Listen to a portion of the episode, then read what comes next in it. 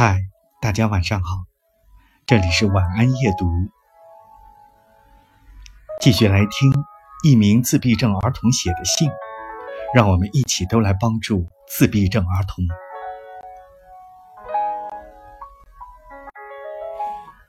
患有自闭症的人经常会笔画一些字母，我猜你们一定会想，你是想告诉我们什么吗？亦或是你在想什么吗？就我个人而言，我笔画这些就是为了确认我要记住的东西。我会一边写，一边回忆我的所见所闻，但是不是记场景，而是记字母、标记和符号。字母、标记和符号是我最亲密的朋友，因为他们永远都不会更改，在我的记忆里。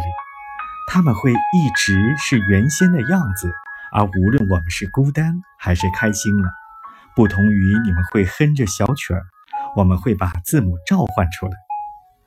当我把它们一个个写出来的时候，我就可以忘却其他的事情，跟他们待在一起的时候，我就不会感到孤单。对我们来说，比起说话，字母和符号更容易掌握。而且可以在我们需要的时候待在我们身边。